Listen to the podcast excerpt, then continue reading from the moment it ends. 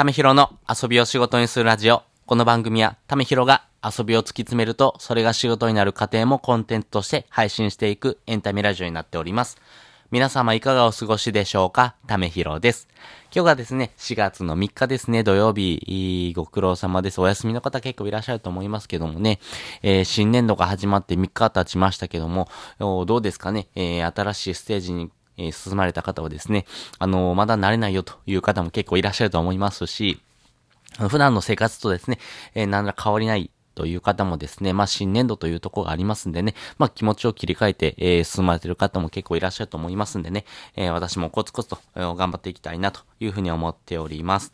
で、本日はですね、えー、先延ばしにするだけで114万円失う理由というのをですね、お話ししていきたいなと思っております。このタイトルだけでですね、結構センセーショナルな 内容になっているんですけども、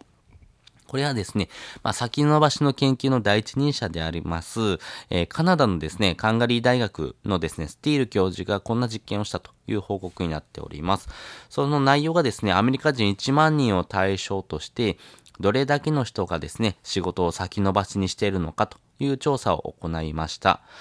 お昼のですね、時間を除いてですね、えー、平日8時間、まあ、労働している人がですね、平均2時間ぐらいですね、先延ばしにしているということが分かりました。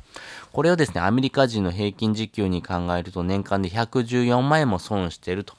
いうところが分かっております。まあ、知らず知らずのうちにですね、まあ、毎日2時間はですね、先延ばしにしているというところになりますんで、まあ、お金も無駄にしてますよというところになってます。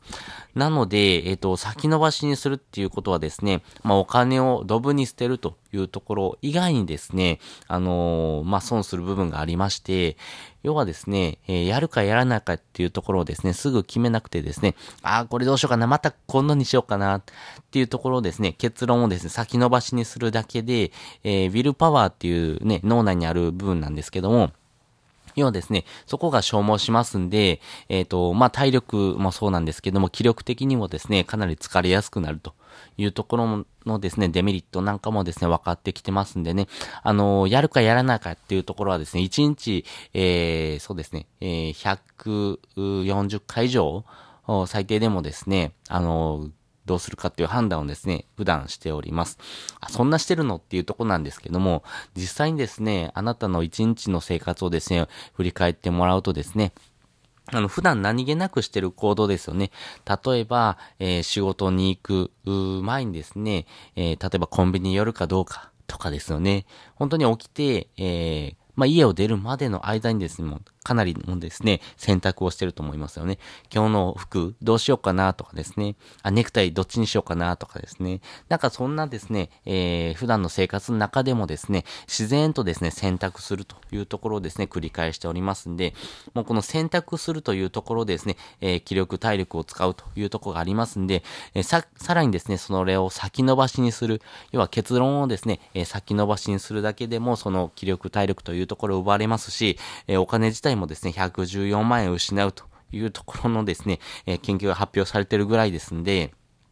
実際にですね、この決断というところと先延ばしっていうところはですね、えー、なかなか、あの、すぐにですね、決断した方がいいよというお話です。で、先延ばしにするというところはですね、結構大きい、まあ、要素になりますし、この114万円っていうですね、お金をですね、あなたが稼ごうと思ったらかなりのですね、えー、時間とですね、労力を使わないといけないと。いうとこがありますんでね。あの、そういったところもありますんで、えー、しっかりとですね、先延ばしにせず今できることをコツコツと頑張っていきましょう。えー、私がですね、この114万円をですね、えー、どこで補填したらいいのかなというところで言うと、まあ、あの、まあ、新年度にもなりましたんでね、まあ、副業を始めたいなという方も結構いらっしゃると思います。まあ、自分のですね、生活基盤をですね、えー、複数の収入口から、えー、安定して、えー、まあ、生活をするというところがですね、まあ必要になってくるかなと思いますし、まあそこをですね、進めるというところではですね、まあこの副業というところが、まあ始めやすいかなと思います。で、まあおすすめの副業で言うとですね、えー、まあ副業の始め方っていうところもあるんですけども、まあアフィリエイトが、まあまずは始めやすいかなと思います。まあ、この副業の始め方というところはですね、えー、やり方とかですね、どうしたらいいのっていうところがありますけども、あの、私が学ぶんであればですね、例えば池早メルマががですね、無料で、えー、この副業についての発信をですね、されています。無料でですね、えー、副業についての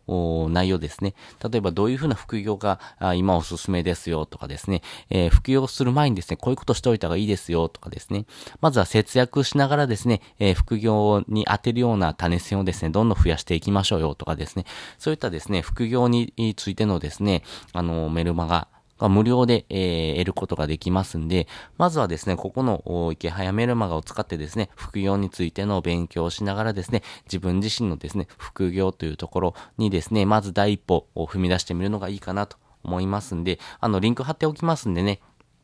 この先延ばしにしないというところでは、えー、まずですね、登録をしてみるというところから始めてみてください。まあ、副業したいよっていう方結構増えてると思うんですけどもね、えー、どうやったらいいのという方が多いと思うので、えー、こういうですね、無料でできることからどんどん学んでいきましょう。まあ、こういうとこういうところをですね、先延ばしにしてるとですね、お金をどんどん失っていくっていうところにつながっていきますんで、あ、これいいなと思ったらですね、えー、即決断をしてですね、えー、対応してみましょう。で、えー、本日は合わせて聞きたいです。えー、本日の合わせて聞きたいですね、怠け者が成功した習慣化のコツというのをですね、お話ししております。あのー、まあ、習慣化、要はですね、先延ばしにするというところをですね、えー、きっぱりとですね、自分の中でちゃんと決断をしましょうよと。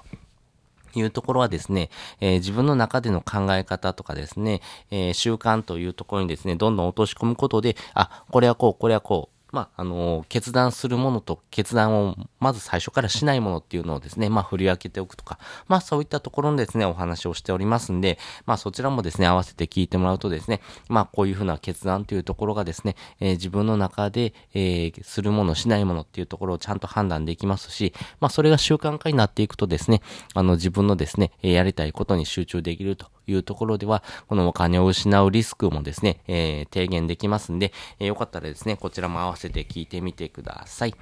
えー、ということで、本日もお聴きいただきましてありがとうございました。また次回もですね、よかったら聞いてみてください。それじゃあ、またね。